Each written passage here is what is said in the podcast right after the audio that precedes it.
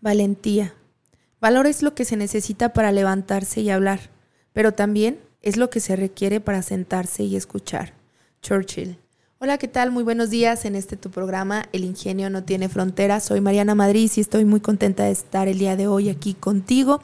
Recuerda que este es un programa hecho para ti, empresario, para ti, emprendedor, para ti, empresa que quiere comenzar a cumplir sus sueños.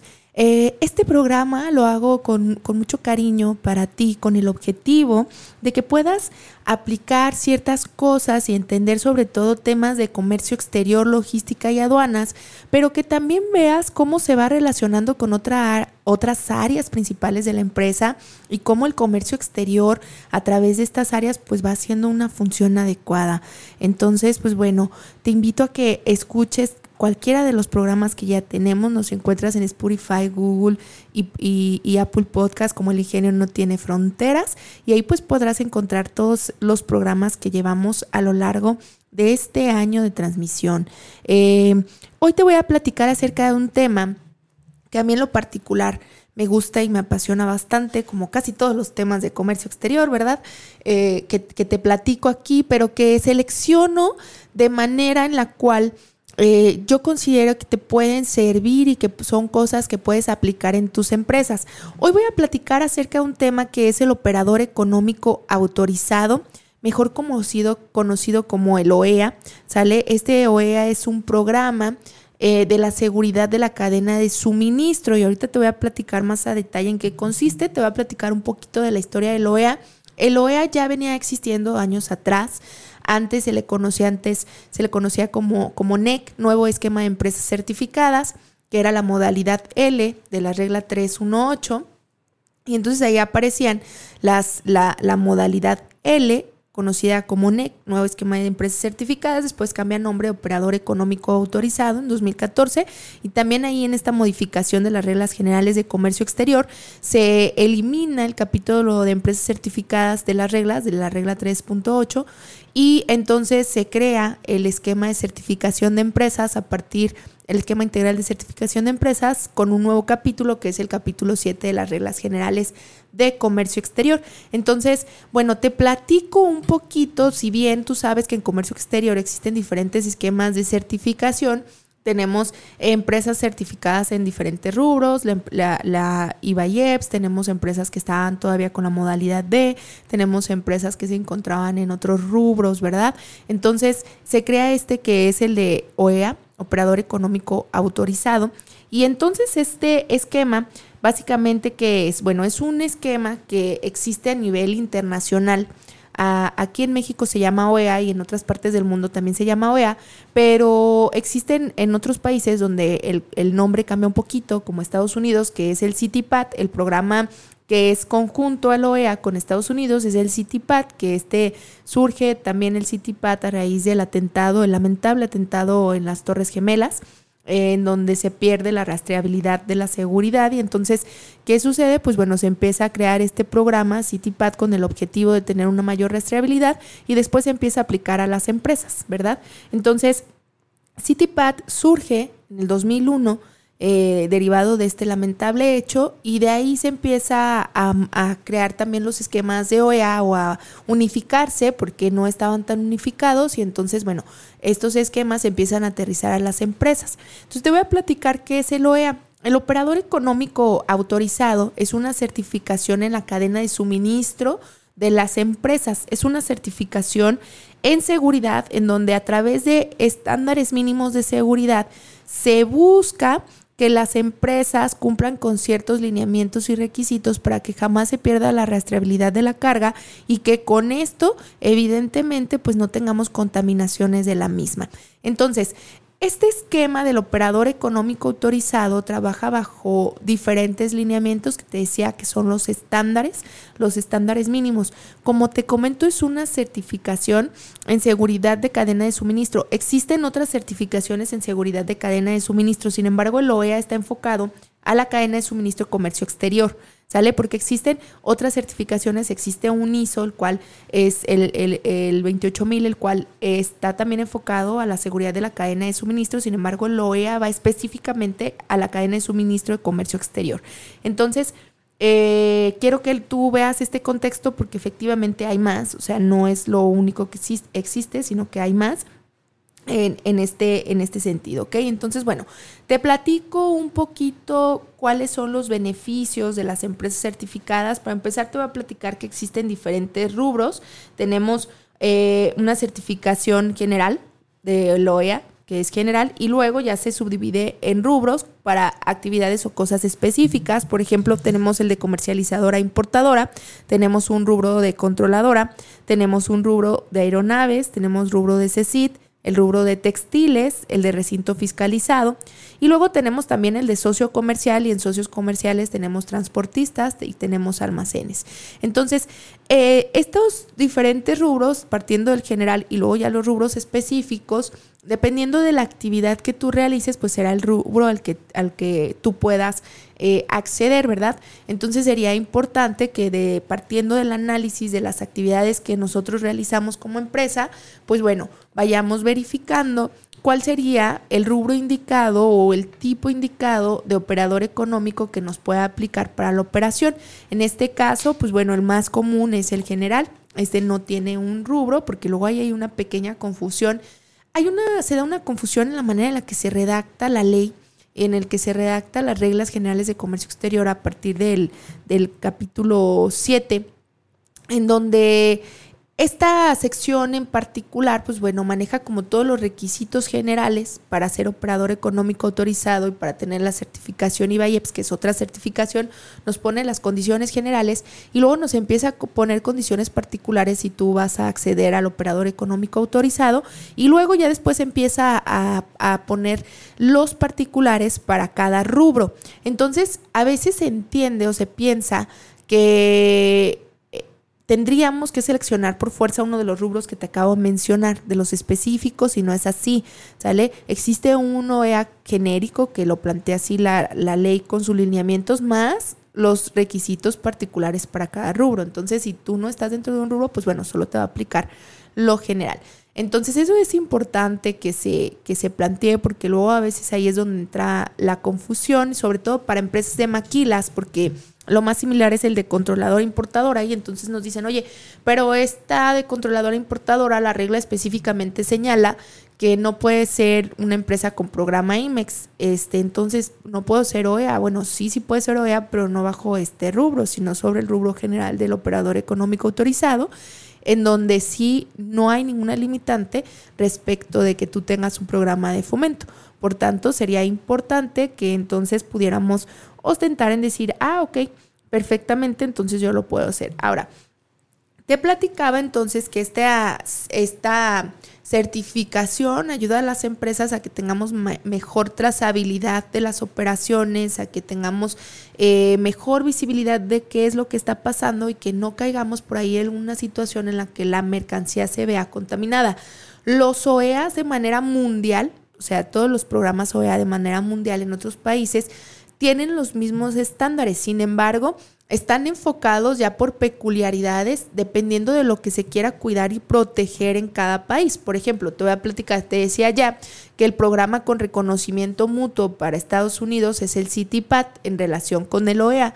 Entonces, en este sentido, por ejemplo, el CITIPAT está enfocado a que se detecten o se logre detectar cualquier situación que pudiera darse de riesgos en temas de que se pueda contaminar la mercancía por armamento, por drogas o por personas inmigrantes, ¿sale?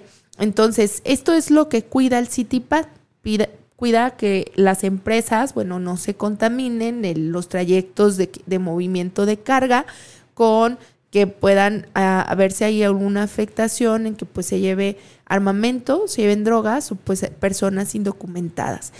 El programa CityPad está enfocado a detectar esto, estos riesgos. Acá en México el programa está específicamente, específicamente lo digo así, eh, enfocado a que no se tenga contaminación en la cadena de suministro en tema de drogas y en tema de armas. ¿Sale? Cada país, dependiendo de su tema de seguridad, de su análisis de riesgo en seguridad, es lo que va a establecer y va a enfocar estos estándares mínimos de seguridad con respecto a lo que se requiera para el país. Ahora, ¿cuáles son los beneficios que tiene este, este programa o el por qué acceder a un programa o a esta certificación OEA, verdad? El, el por qué lo tendríamos que hacer, pues bueno, te platico un poquito. Existen en frontera una cosa que se llaman los carriles fast. ¿Sale? Probablemente tú los habrás escuchado ya en algún momento, que son carriles de acceso rápido. Pues bueno, te platico que todas las empresas que son operador económico autorizado, eh, pueden utilizar estos carriles fast, es uno de los beneficios que utilizan estos carriles y que entonces, pues bueno, todo el proceso de despacho se ahorran toda la fila que hay que hacer en aduana para el cruce fronterizo. Entonces, este es uno de los principales beneficios. Trae beneficios también en el tema de, por ejemplo, si te están haciendo una auditoría y estás en facultades de comprobación, acordémonos que platicamos por ahí en algunos programas pasados sobre el tema de las facultades de comprobación y decíamos que existen diferentes momentos de facultades de comprobación. Entonces, el, el OEA, las empresas certificadas a través del OEA, eh, nos dice, ¿sabes qué? Si ya te encuentras en facultades de comprobación y hay que subsanar algo, todavía tienes la oportunidad, aunque estés en facultades de comprobación, de hacer o subsanar la situación en la que te encuentres y no vamos a tener ninguna repercusión. En caso contrario, una empresa que no es certificada bajo el esquema o el rubro del OEA, ¿Qué sucede? Pues bueno, cuando entran en facultades de comprobación, evidentemente es imposible que hagan cualquier cosa. O sea, no se puede hacer ya ninguna modificación ni subsanar ni nada hasta que la autoridad determine el crédito fiscal de la situación. ¿Ok? Entonces, bueno, ese es otro de los beneficios, principales beneficios. Había otro beneficio que ya lo quitaron, eh, que era para todas las empresas CIMEX, podíamos duplicar nuestra temporalidad. Anteriormente, el esquema de las empresas que estaban en el inciso D de esta regla, eh, de las reglas 318, inciso D, eh, nos hablaba de un esquema en el cual las empresas podían, que eran IMEX, podían tener las mercancías de importación temporal de insumos en lugar de 18 meses, pues bueno, podíamos nosotros duplicar el tiempo de permanencia en territorio nacional hasta 36 meses. Y entonces cuando cambia el OEA, evidentemente también tenía estos beneficios hasta hace una modificación que se realiza durante el lapso de las modificaciones a las reglas 2020 y entonces pues se quita este beneficio, ¿no? Entonces este fue uno de los golpes más fuertes que se han dado entre todos los cambios y modificaciones que últimamente han estado haciendo las autoridades con respecto a comercio exterior y que lamentosamente, yo lo digo así, lamentosamente, pues bueno, claro que se ve una afectación a las empresas, porque había empresas que sí utilizaban esta temporalidad porque sus procesos productivos son más largos, ¿no? Entonces, eh, pues pasa esto y ¿qué sucede? Que de pronto ya no lo tienen y, híjole, es, es tremendo la afectación al, al tema de los inventarios y de los procesos. Pero bueno, esto sucedió.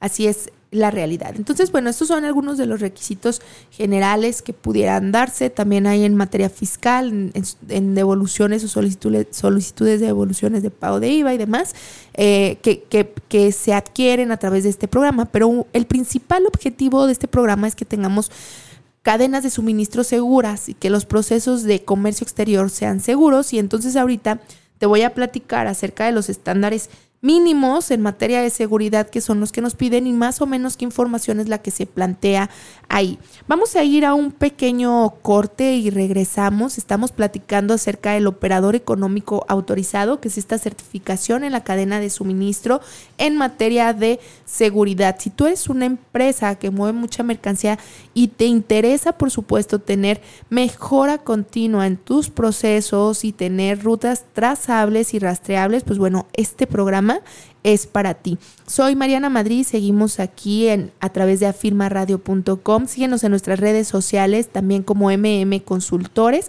y continuamos. Bien, y seguimos en este tu programa El Ingenio no tiene fronteras. Soy tu servidora Mariana Madrid, muy contenta de estar contigo aquí como todos los martes en punto de las 9 de la mañana. Te recuerdo nuestras redes sociales, nos encuentras como MM Consultores, también en la página web www.mm-medioconsultores.mx y puedes encontrar este podcast en las diferentes plataformas como son Apple Podcast, Google Podcast y Spotify como El ingenio no tiene fronteras. Estamos platicando acerca de la eh, certificación de operador económico autorizado, eh, que es una certificación en cadena de suministro en la parte de seguridad. Y te platicaba ya un poquito sobre dónde viene este programa, los beneficios, que es un programa que se utiliza de manera internacional. Actualmente México tiene reconocimiento mutuo con un programa similar con Estados Unidos que se llama CityPat. También con Japón y con Canadá tenemos reconocimiento mutuo. ¿Esto qué quiere decir? Que tú, si quieres acceder a alguno de los programas, tanto del CityPad o de los programas con Canadá o con Japón, pues bueno, puedes acreditarte si ya tienes el operador económico autorizado aquí acreditado en México. Te voy a platicar acerca de esta, cuáles son los estándares mínimos en materia de seguridad que pide este programa. Para empezar, te quiero poner en contexto que cómo se comprueban todos estos estos estándares mínimos, pues bueno, hay que tener sí o sí todos los manuales de proceso de cada uno de los procesos que se estipulen ahí con todas las indicaciones de lo mínimo que debe de contener el proceso. Entonces sí es bien importante que tú ya tengas tus procesos y que con relación a eso pues se adecúen eh, con los requerimientos mínimos que nos pide este programa en materia de seguridad, porque al final para eso es, para que se, se trabaje el tema de la seguridad de la empresa, de toda la cadena de suministro y de la información que se mueve dentro de el propia cadena de suministro, que es información que se le considera vulnerable. Entonces, ese es el primer contexto. Segundo, segundo cosa de lo que tienes que identificar perfectamente y que también tienes que saber es que este programa se tiene que renovar cada año y que adicional tiene un pago de derechos. Actualmente, si mal no recuerdo, está entre 30 y 32 mil pesos. No te quiero mentir porque no he revisado últimamente eh, la Ley Federal de Derechos para el pago de los derechos. Hubo un cambiecillo por ahí, estaba en 29 mil y, se modificó. Entonces quedó entre 30 y 32 mil. Eh, pero es el pago de derechos anual que tiene que hacerse por acceder a esta certificación y luego para la renovación, ¿ok? Entonces, eso también es importante que lo consideres, que hay que hacer una inversión en relación a este eh, programa y para podernos certificar o para continuar con la renovación. Ahora, ¿cuáles son ahora sí los estándares mínimos? Son 11 estándares mínimos los que nos pide este programa y que en cada estándar se va trabajando diferente información que eh, ayuda a que el proceso de comercio exterior y de logística se haga de manera adecuada. En el, primer, en el primer punto tenemos la planeación de la seguridad en la cadena de suministro. Eh, como bien hemos platicado en otros programas, parte importante de cualquier cosa es hacer una planeación. Regularmente en esta planeación es donde tenemos nuestro análisis de riesgo. El, análisis de riesgo de la empresa es sumamente importante porque dentro de este análisis de riesgo tú vas a plantear cuáles son todos los posibles riesgos que se puedan tener durante tu proceso general de importación y exportación de mercancías y de tránsitos de mercancías de un punto a otro, con el único objetivo de que tengas el panorama bien claro bien definido, que sepas cuál es el A, B y C de ese riesgo, cómo vamos nosotros a reaccionar ante este riesgo. Eso es lo que hay que plantear en esta primera parte, que es la planeación de la seguridad de cadena de suministro. Después tenemos el estándar número dos, que habla de la seguridad física.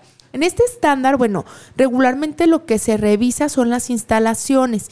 ¿Qué es lo que se revisan? Pues las bardas perimetrales que cumplan con ciertos lineamientos, que se tenga un CCTV, un circuito de cámaras eh, de, grabación, que se tengan accesos controlados, tanto físicos, como, es decir, para las personas que entran eh, caminando, como para automóviles, como para proveedores, que se tengan separados los estacionamientos para visitantes, para proveedores y para empleados eh, que se tengan todos los controles de accesos para visitantes y para empleados y para proveedores también, es decir, cuáles son los mecanismos o métodos bajo los cuales ellos pueden entrar, entrar oye, tienen un gafet, hoy hay que hacer un registro, hoy hay que registrar tal o cual situación, si se tienen plumas o casetas de vigilancia, dentro de las instalaciones que se tengan eh, también las instalaciones correctamente y adecuadas con relación a tener puertas cerradas, eh, sobre todo para áreas vulnerables, ¿no? como son cuartos de máquina, como son donde se lleva el, famoso sitio site, que es donde está toda la información o se resguarda ahí los servidores de las empresas. Eh, que también se tengan los controles de acceso para personal autorizado en diferentes zonas, etc. Todo esto nos habla de la parte de la seguridad física. Esto que te estoy platicando tiene que estar estipulado en los manuales de proceso, ¿sale?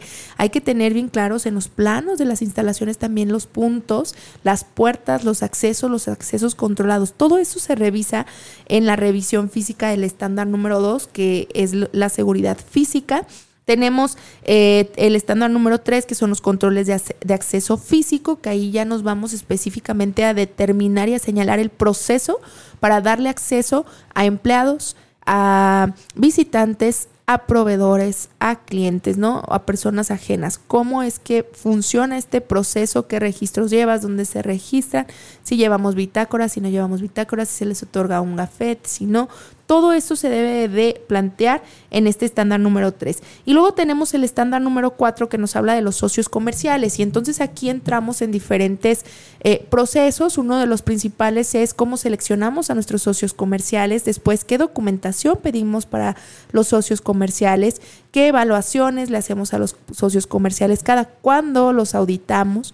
Cómo nos aseguramos de que efectivamente sean empresas seguras, tal cual en materia fiscal, en materia administrativa, que tengan la capacidad instalada que necesitamos, que guarden y resguarden la información y que tengan procedimientos para el resguardo de información.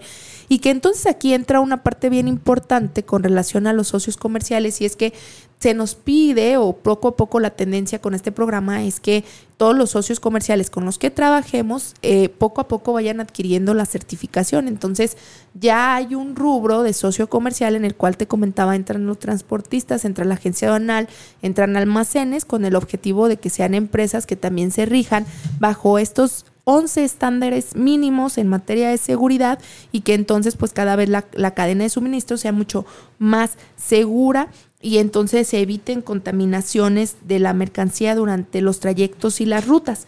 Eh, otro de los estándares, el estándar número 5, es la seguridad de procesos y en esta parte, pues bueno, nos habla de todos los procesos que nosotros realizamos en la empresa conforme a eh, la importación, exportación de mercancías o los tránsitos y entonces establecer ahí cuáles son los lineamientos bajo estos procesos, cómo nos vamos moviendo, qué cambios cada cuando se actualizan, cómo nos aseguramos de que sí estén bien redactados, de que sí hayan tenido evaluaciones, de que sí se estén realizando, que se estén llevando a cabo de la manera correcta, es decir, que tengamos KPIs para esta parte.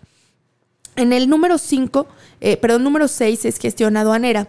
Específicamente este estándar nos habla de todos los procesos que realizamos para el proceso de despacho y para la parte aduanal. Y ahí involucra un tema bien importante que es el manejo de la información. ¿Quién puede sí y no manejar la información de comercio exterior? ¿Quién tiene acceso a esta información? ¿Quién es el que genera facturación, la lista de empaque, documentos de transporte? O sea, toda esta parte importante para, para el despacho y todos los puntos finos sobre este manejo de información son sumamente importantes porque de ahí pues se va a determinar que personas que no que son ajenas al, al proceso pues tengan información que no les corresponda. ¿verdad? O sea, no tenemos por qué tener a alguien de recursos humanos eh, revisando pedimentos o enterándose de los embarques que se están haciendo, porque al final no es su área. Y entonces aquí en esta sección, pues también se habla bastante del cómo se limitan esos accesos y el cómo se resguarda la información sensible y la información que es eh, específicamente para un área en particular o que solamente ciertas personas lo pueden manejar o manipular. ¿Por qué sería importante que tuviéramos este contexto? Bueno, simple y sencillamente porque de ahí puede darse un pitazo para alguien, decir, ¿sabes qué? Va este camión en estas condiciones con esto y que pueda haber algún robo, robo carretero o demás, porque a lo mejor existe un empleado no tan ético en nuestra institución y que tiene acceso a información privilegiada. Por eso es que sería muy importante esta también eh, involucrar dentro de estos estándares mínimos de seguridad, pues el tema también del personal, que es importantísimo. Ahora, en el estándar número 7 hablamos de la seguridad de los vehículos de cargas, contenedores, carros, trenes, remolques y, semirremolques. Cuando nosotros trabajamos con algunos de estos eh, mecanismos de transporte o que tenemos a lo mejor una trailer, porque probablemente nosotros seamos una empresa y tiene que en el patio manejamos trailers trailers estacionadas para temas de almacenaje, para temas de, administración, porque ya se adecua incluso también para llevar ahí cosas de administración, pues bueno, hay que tener un control bien específico de la información que se maneja, de los procesos a los cuales se hacen, de los accesos, de identificar y revisar físicamente los puntos, los 17, 20, 21 puntos, dependiendo de cómo lo apliquen en materia de seguridad. Eh, tenemos otro que es la seguridad del personal, que es el estándar número 8. Aquí lo que reportamos son los procesos, primeramente para selección ¿no? de un prospecto que vaya a cumplir con un puesto. Entonces, la parte de la selección, cómo es el proceso de selección, qué se pide, cuántos se entrevistan, quién los entrevista, qué documentación se solicita, cómo se verifican las referencias, qué más se tiene que hacer ¿no? en la parte de la selección. Una vez que sí se, se va a trabajar con esta persona, pues bueno, que tengamos bien claro que sí se le haga capacitación, que sí se le dé el material que va a requerir, que aparte adicionalmente a la capacitación y al material, pues que también se le estén haciendo auditorías continuas con el objetivo de tener los, los eh, sobre todo, expedientes eh, que, se, que conforman el alta del personal, pues bueno, de manera correcta. También aquí involucra la parte del caso contrario, ¿no? La baja de personal, cómo es que se notifica a las áreas específicas para que entonces ya no se le dé acceso a estas personas, eh, para que se haga la recolección, entrega de, del equipo que se le hubiera eh, otorgado, eh, que va todo este esquema de cómo nos aseguramos que esta persona ya no tenga accesos a las instalaciones ni tampoco a la información y que por supuesto pues se haya ido en las mejores condiciones de la empresa, ¿verdad? Entonces esto es el tema de personal. Tenemos otro, otro estándar mínimo que es el número 9 que nos habla de la seguridad de información y de la documentación.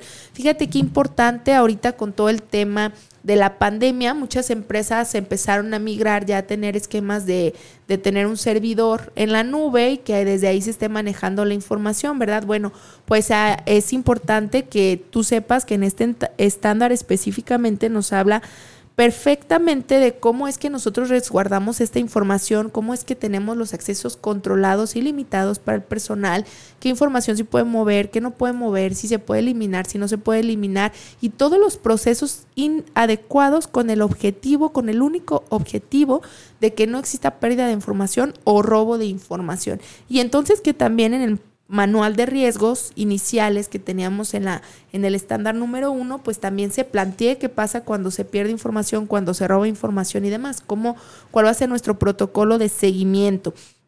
Estándar número 10, tenemos capacitación de seguridad y concientización. Básicamente aquí es que tengamos un esquema de capacitación no solamente para el tema del OEA, sino para todos los demás temas que competen, que tengamos evidencias de que estamos dando las capacitaciones en, la en materia de seguridad, eh, por ejemplo, de las instalaciones, por ejemplo, de inocuidad y demás, ¿no? Porque todo esto va a permitir que pues la cadena de seguridad se vaya perfectamente bien. Y por supuesto, en el estándar número 11, el manejo e investigación de incidentes. Bueno, resulta ser que ya sucedió aquí una situación o que tuvimos un embarque comprometido. Entonces, en relación de esto, ¿qué es lo que se tiene que hacer? qué situaciones tenemos que hacer, cómo reaccionamos, cómo subsanamos para que nos dañe mm, en, dentro de lo posible y también el tener las evidencias de, de qué sucedió, el por qué sucedió y por supuesto cómo lo solucionamos. Entonces, estos 11 estándares en conjunto, pues bueno, son estándares que tienen que tener sus manuales de procedimiento. Ojo, yo te decía, no pueden quedar así como que al aire y de que, ay, sí, es que sí lo hacemos. Una cosa, y es bien importante que quede súper claro, es que sí, efectivamente hay que generar los manuales de proceso, pero también hay que tomar evidencias y muestreo de que sí se están ejecutando y se están empleando. No por el hecho de decir, ah, sí lo estamos haciendo, es que sí es así nuestro proceso, ya se va a confirmar que efectivamente así es. No, la autoridad necesita que tú le demuestres que efectivamente se están haciendo estos procesos de la manera correcta. Entonces te decía, esta certificación es una tendencia que viene tremendamente, o sea, ya viene de muchos años atrás, pero se le ha dado muy poco movimiento y yo estoy casi segura que ahora con todo el tema de la pandemia, con todo el tema de la falta de empleos y que se ha subido bastante la delincuencia organizada y, los asaltos a camiones, a trailers y robos, eh, pues muchas empresas cada vez están optando por entrar a esta cadena, por entrar a esta certificación de la cadena de suministro con el objetivo de también pues tener una rastreabilidad mucho más completa. Si te interesa que tengamos una plática respecto a esto, escríbeme con toda confianza y lo podemos nosotros revisar. Si es que estás interesado en certificarte en este tipo de esquema de certificación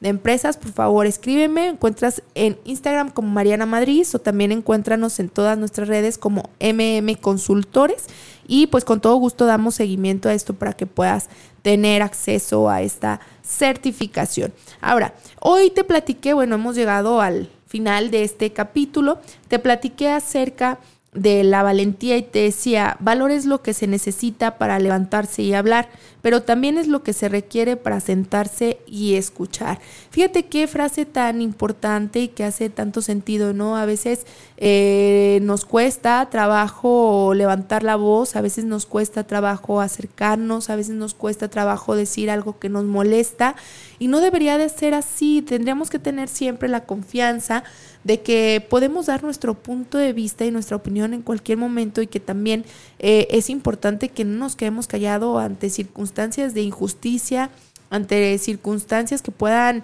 eh, parecer desfavorables, ¿no? Al final creo que somos humanos y parte de lo que nos ayuda como humanos es la bondad que podemos tener ante una situación, ante otro y la empatía y, y, y a veces ser empáticos es solamente para valientes, porque no, realmente no nos metemos en el contexto de ayudar, ¿no? Porque tal vez está en nuestras manos hacerlo, pero por miedo, por el híjole que van a decir, por esta parte no lo hacemos.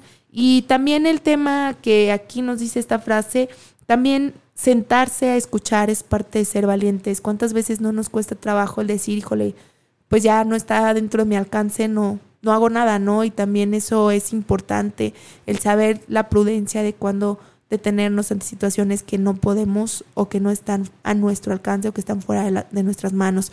Soy tu servidora Mariana Madrid, muy contenta de estar contigo como todos los martes en este tu programa El Ingenio no tiene fronteras.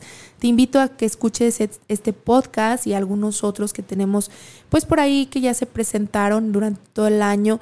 En, nos encuentras en Spotify, Google Podcast y Apple Podcast como El Ingenio no tiene fronteras. También te, sigo invitando a que nos sigas escuchando en vivo a través de afirmaradio.com.